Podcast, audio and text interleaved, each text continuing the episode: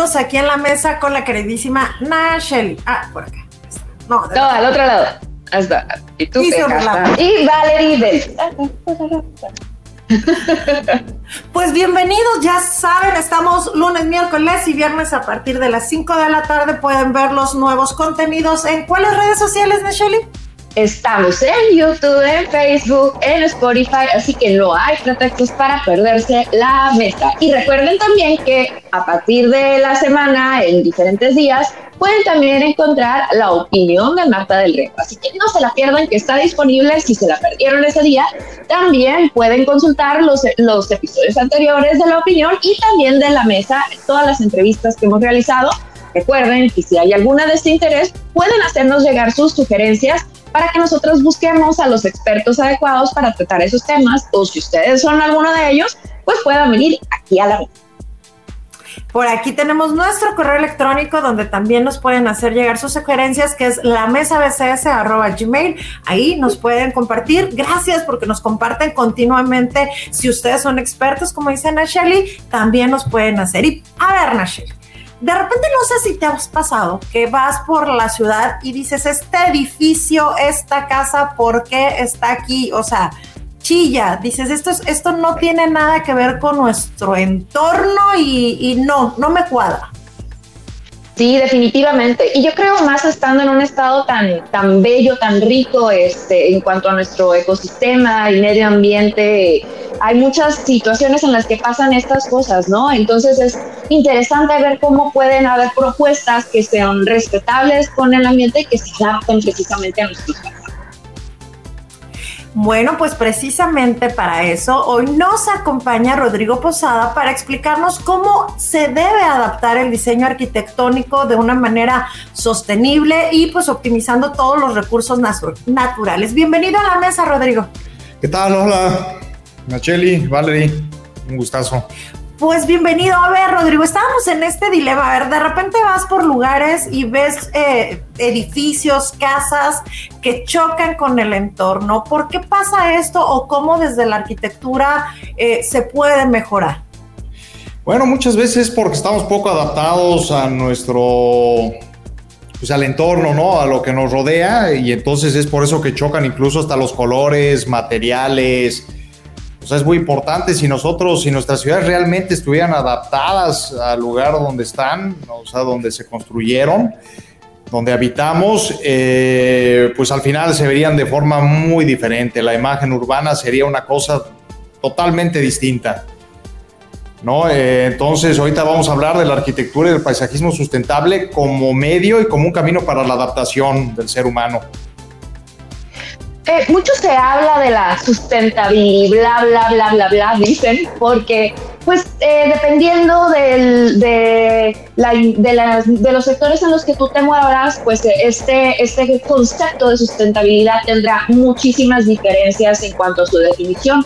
Eh, retomando un poco acá el tema, en cuanto a la arquitectura y el paisajismo, ¿de qué hablamos cuando hablamos de sustentabilidad? Híjole, mira, es muy complejo porque al final intervienen muchas cosas en la arquitectura sustentable, ¿no? La arquitectura y el paisajismo, pues al final van muy unidos. Eh, entonces, mira, pues hablas de una parte social, eh, de una parte lógicamente ecológica, como lo habíamos hablado de una adaptación al medio ambiente, de un poco de un bajo mantenimiento, o sea que la obra y que, y que la nueva edificación eh, necesite lo menos de, ¿cómo diré?, de recursos para su mantenimiento, que el impacto sea el menor. Eso es lo que se busca, que una, que, que una nueva edificación tenga el menor impacto en el medio, no solamente cuando se construya, sino también en todos los años en los que va a funcionar. Eh, entonces, si tú construyes con los materiales adecuados eh, y con las técnicas adecuadas, la verdad, eh, tu pues tu edificación va a tener muy poco, se va a llevar, o sea, se van a llevar muy pocos recursos para su mantenimiento. Entonces, al final, la huella que va a dejar ese edificio va a ser menor que otro edificio que no se diseñó con ciertos, pues con ciertos lineamientos, mucho también es sensibilidad. Al final, pues los clientes, los arquitectos, los ingenieros, eh, toda la gente que está involucrada en la construcción, los urbanistas, ni se diga, pues tiene que ser gente muy sensible, al final tiene que ser gente muy, muy sensible y estudiar mucho su medio y, y pues eso, cuando eres, cuando tú eres sensible a lo que te rodea, eh, no puedes hacer algo que se salga de, ¿no? Que se salga de contexto. Entonces al final esa, esa parte es muy importante, aunque se oiga sangrón, pues toda la gente involucrada tiene que ser, pues sí, eso, pues sensible, ¿no? Y, esta parte precisamente bien lo dices, no deben ser personas sensibles, pero yo creo que la arquitectura es como una cadena amplia, ¿no? Desde el cliente está solicitando un proyecto hasta quien lo va a generar, hasta quien está pensando de repente también eh, Baja California al ser un estado tan atractivo para muchas personas que vienen de fuera y de repente traen conceptos de vivienda que eh, quieren meter eh, en la ciudad, en La Paz o en el estado, que no es como muy acorde hasta los recursos que tenemos, ¿no? De repente vemos edificios de cinco pisos donde dices, ¿de dónde le van a sacar para proporcionar hasta el agua, ¿no? ¿Cómo ustedes como arquitectos pueden ayudar a sus clientes para orientar estas ideas que pueden traer de otros lugares hacia lo que sí tenemos aquí? Claro, mira, es buen punto lo que comentas. Eh, de hecho, yo les he dicho a muchos amigos que son de aquí, de Baja California Sur, eh, paseños, algunos arquitectos. La verdad, el Estado se presta mucho para la sobrepoblación y para el crecimiento. Eh, es una zona inhóspita donde, como tú lo dices, pues no hay mucha agua.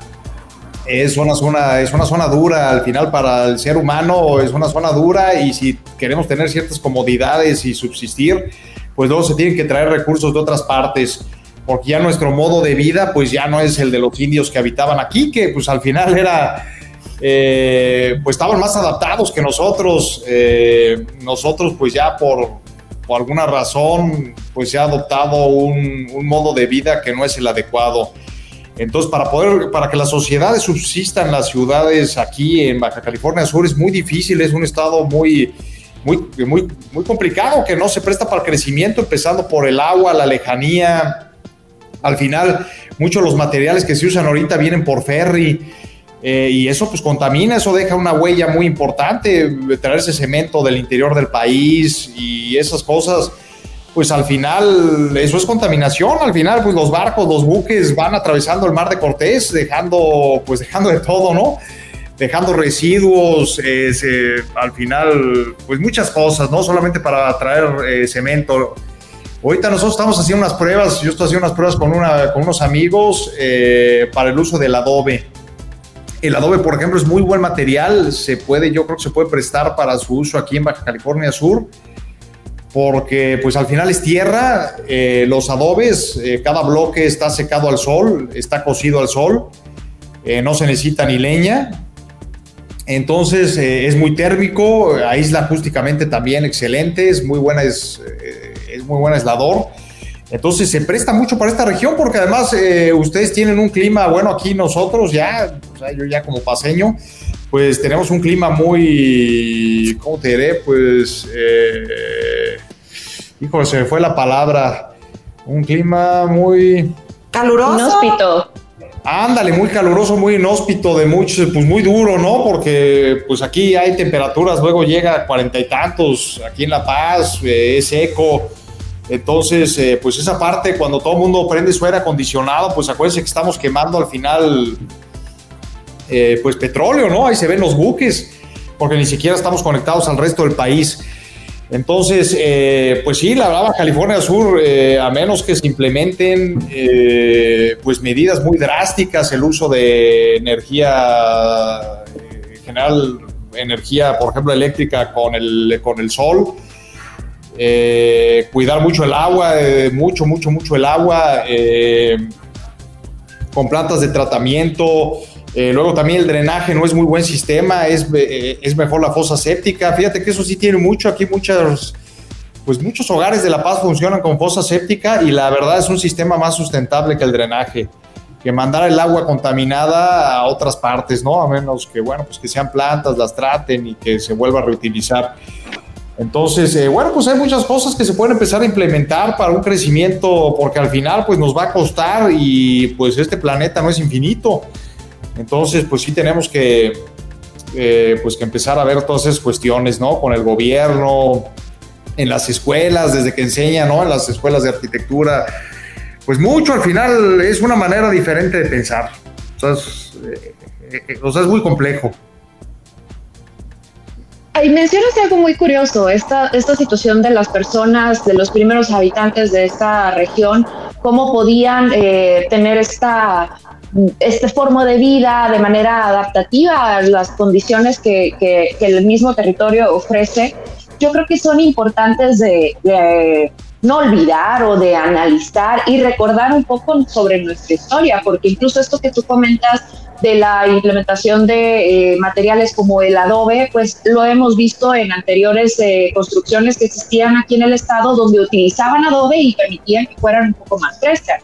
Entonces creo que también la cuestión de la arquitectura sustentable eh, permitiría en este caso hacer un análisis también histórico sobre condiciones a las que, que se hacían eh, uso o que se implementaban anteriormente para traerlas ahorita y no nada más estar utilizando los, los, las implementaciones en cuanto a la arquitectura o a la construcción que se desarrollan tal vez en países eh, malamente llamados desarrollados, eh, pero bueno, traspolan bueno a un territorio que como tú lo dices, los países que nosotros creemos que están desarrollados, yo creo que en el fondo son los menos desarrollados y, son los que nos han llevado sus sistemas económicos, políticos y sociales.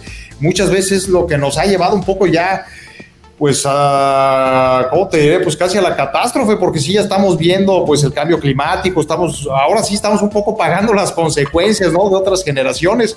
Mira, no es muy común que la gente toque ese tema y que lo diga así porque yo lo digo y luego cierta gente, pues, como que hasta se, se ofende, ¿no? Pero es verdad, es verdad lo que luego queremos al final los indígenas y los indios eh, vivían en armonía, eh, vivían mucho más en armonía que otras culturas, ¿eh? Entonces, pues eso que lo que tocas es muy importante. Entonces, retomar parte de la arquitectura vernácula, los materiales de la arquitectura vernácula, pues sería también un paso a seguir, ¿no? O sea, el adobe, en todo caso, pues el ladrillo, la cantera, la cantera está rosa que se usaba mucho aquí en La Paz, los techos de palma, las techumbres, al final, pues la palma también es muy fresca, las techumbres de palma son frescas, frescas, frescas, ¿no? Y se lleva y se necesita menos, pues muy poco mantenimiento. Incluso una losa de concreto puede llevar más mantenimiento, ¿no?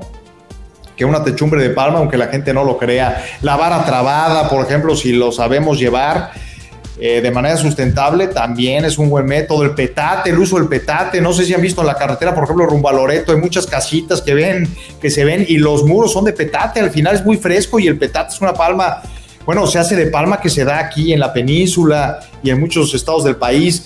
Entonces, bueno, pues al final, eh, mira, ahorita yo tengo unos clientes que es raro, que te lo pidan, pero es gente muy abierta. Ahorita les estoy haciendo un proyecto aquí en la zona central de La Paz y están muy abiertos a todo eso, porque luego la gente dice, es que yo una techumbre de palma, pues se ve mal, yo prefiero una de concreto, ¿no? O sea, como si la de concreto fuera como, ¿cómo te diré?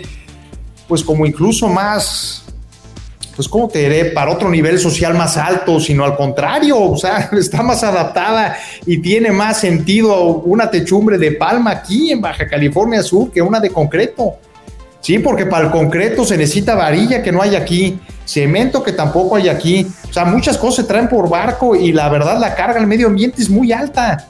Y pues si tú estás, por ejemplo, el concreto eh, no es un material, Pues al final no es un material sustentable y no es un material térmico.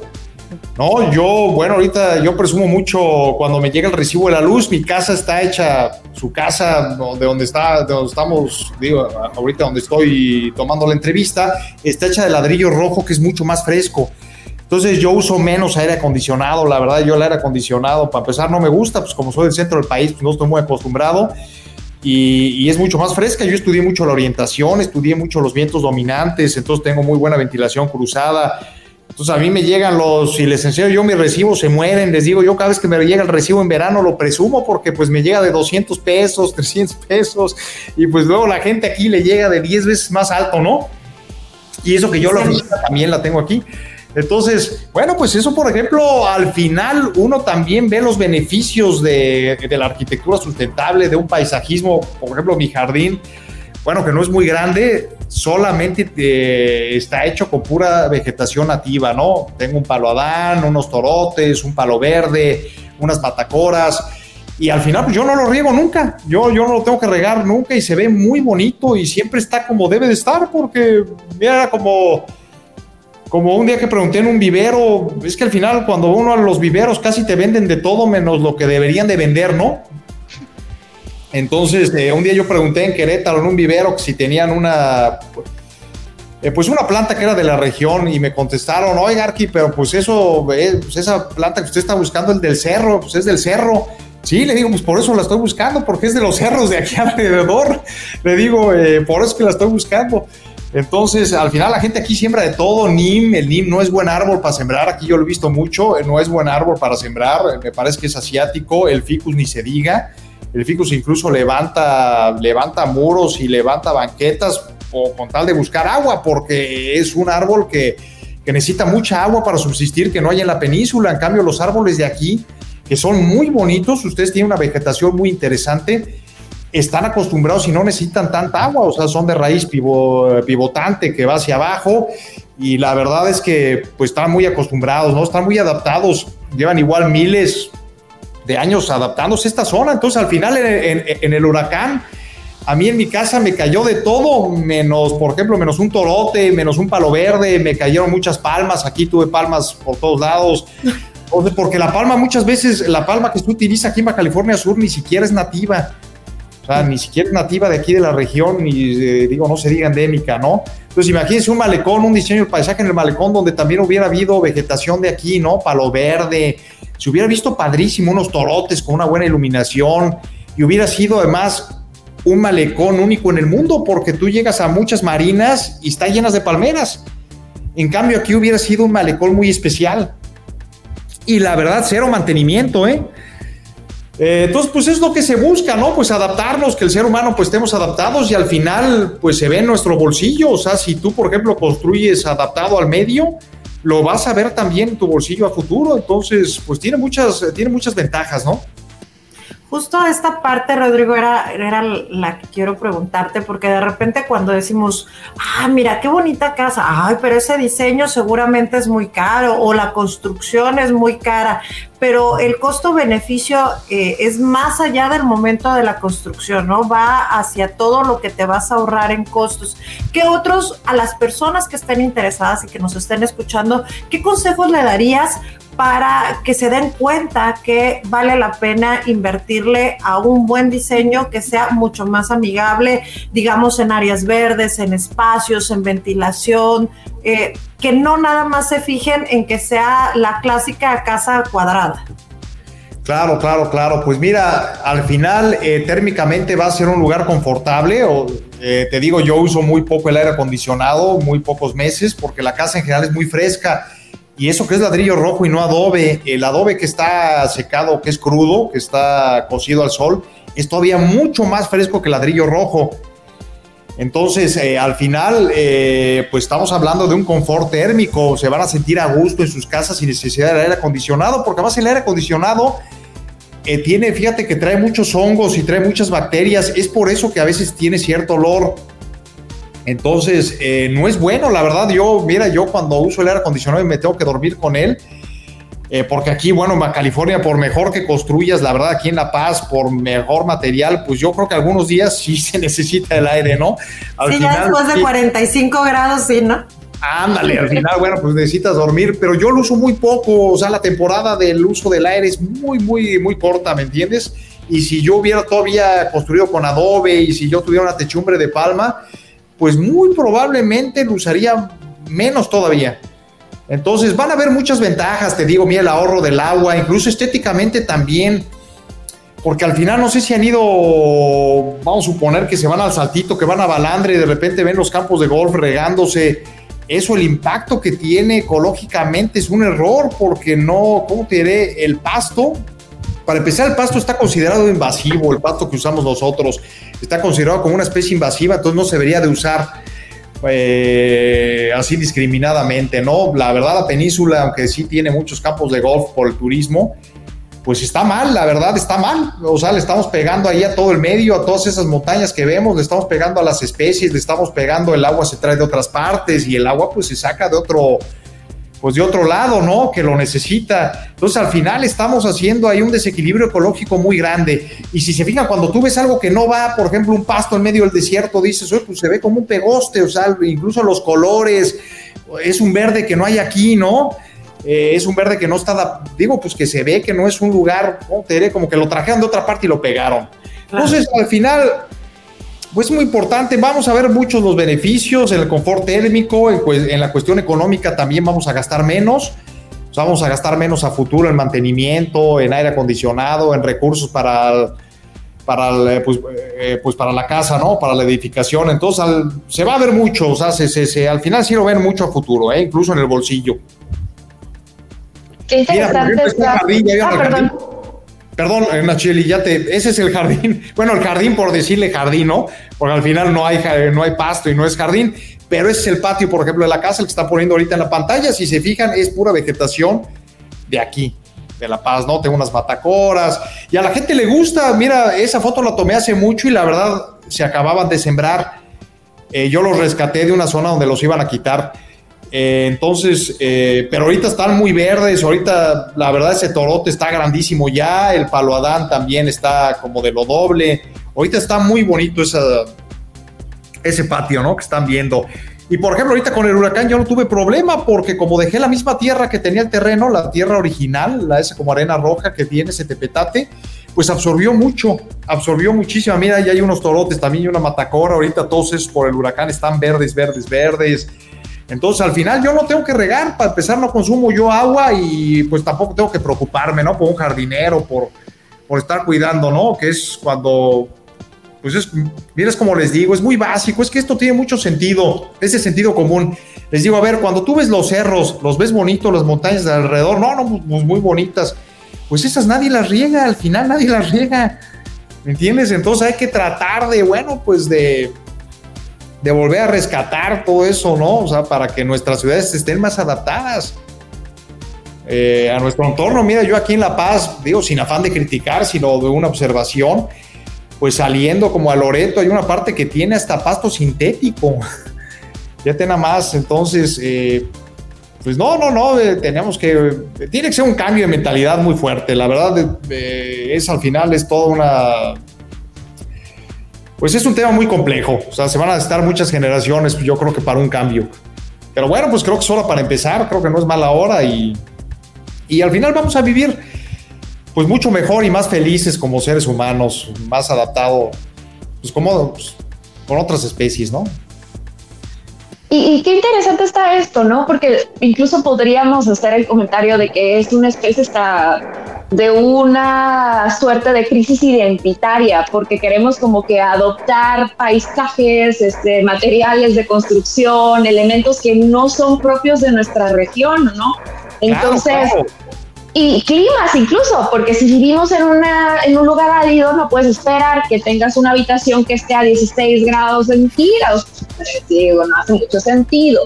Pero es eso, respetar el medio ambiente y las condiciones del territorio al que estamos este, viviendo y tratar de, incursionar implementando, y digo incursionar porque ya parece que se nos olvida de dónde venimos, eh, implementando estos modos de, de arquitectura sustentable que permitirán eventualmente que no tengamos una huella ecológica tan fuerte como la que actualmente tenemos.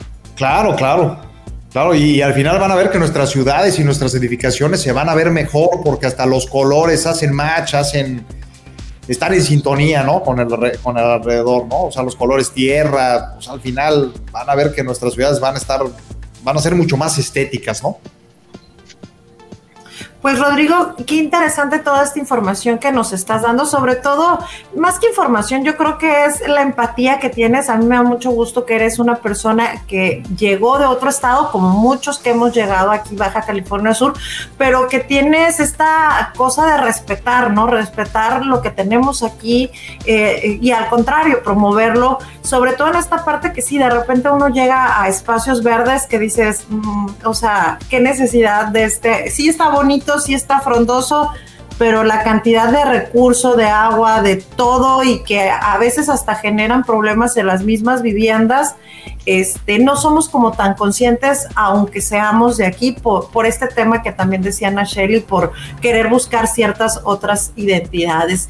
¿Algún consejo, Rodrigo, que quieras darle a las personas que nos están viendo? Comparte nuestras páginas. Ahora sí, haz el comercial. ¿Dónde te pueden consultar? Bien, pues tenemos la página que es www.posarquitectos.com. Hay que buscarlo ahí en el buscador en el HTTP, porque ahí tenemos un problemita ahorita con Google.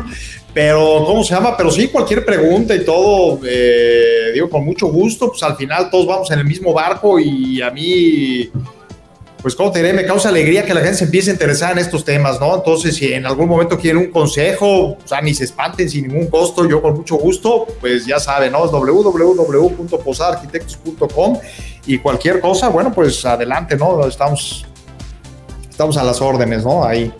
Porque es un tema muy interesante, ¿verdad? Es un, es un tema que da para mucho, ¿no? Sí, súper, súper interesante. Y la verdad, ojalá este eh, dentro de las escuelas, no nada más de arquitectura, sino incluso de ingeniería, le den muchísima más fuerza a estas percepciones que son relativamente, eh, digamos, como, como nuevas y hay incluso que quienes piensan que son como, como de moda, pero híjole, ojalá, ojalá que la sustentabilidad se ponga de moda porque es algo que es sumamente importante cuando estamos ya llegando a los límites planetarios pero bueno. Claro, claro, es muy importante y ojalá, bueno, yo no tengo niños, pero que en las escuelas les empiecen los libros de texto, pues que les empiecen a dar como un cuidado, pues, ¿cómo te diré? Como más cultura ecológica, ¿no? Hacia la ecología, hacia el medio ambiente, o sea, que ya les empiecen a meter pues ya como otro chip a los niños, ¿no? Para que ya crezcan como una generación ya mucho más sensible, ¿no? Ya más con los animales, ni se diga pobres animales los hemos, es que el ser humano de veras sí creemos todavía que este planeta es de nosotros y hemos hecho lo que hemos querido con él, ¿no? Y solamente somos parte más, sí, somos una parte más, somos una especie más y la verdad hemos usado todas, ¿eh? Como hemos querido. Los pobres animales, esos son otros, ¿no? Pero pues es otro tema muy diferente. Pero bueno, creo que todo va más o menos, eh, creo que todo es parte de lo mismo. Y sí, creo que es muy importante que empiecen a dar educación pues te digo, desde los niños ya empezarles a meter otro chip, ¿no? Otro, otro totalmente, ¿no? O sea, no nada más así tan básico como de cuida el agua y cosas así, no, no es mucho más complejo, ¿no? Y la parte social también es muy importante. Pues, o sea, nos podemos ahí llevar días, ¿no? Pero bueno, pues cualquier cosa, eh, pues ya saben, ¿no? Aquí estamos. Pues Rodrigo, muchísimas gracias por acompañarnos en esta la mesa. Y sí, el tema da muchísimo, porque de en arquitectura hasta el respeto, no nada más a los animales, a los distintos tipos de personas que habitamos este mundo, pues también, da para muchísimo. Gracias, gracias a todos quienes nos acompañaron. Les recuerdo, lunes, miércoles y viernes tienen las entrevistas aquí en la mesa. Te agradecemos, Rodrigo, muchas, muchas gracias y esperemos que sea la primera de varias entrevistas. Pues esperemos y muchos saludos y muchas gracias. ¿eh? A las dos. Gracias, nos vemos en la siguiente episodio de La Mesa.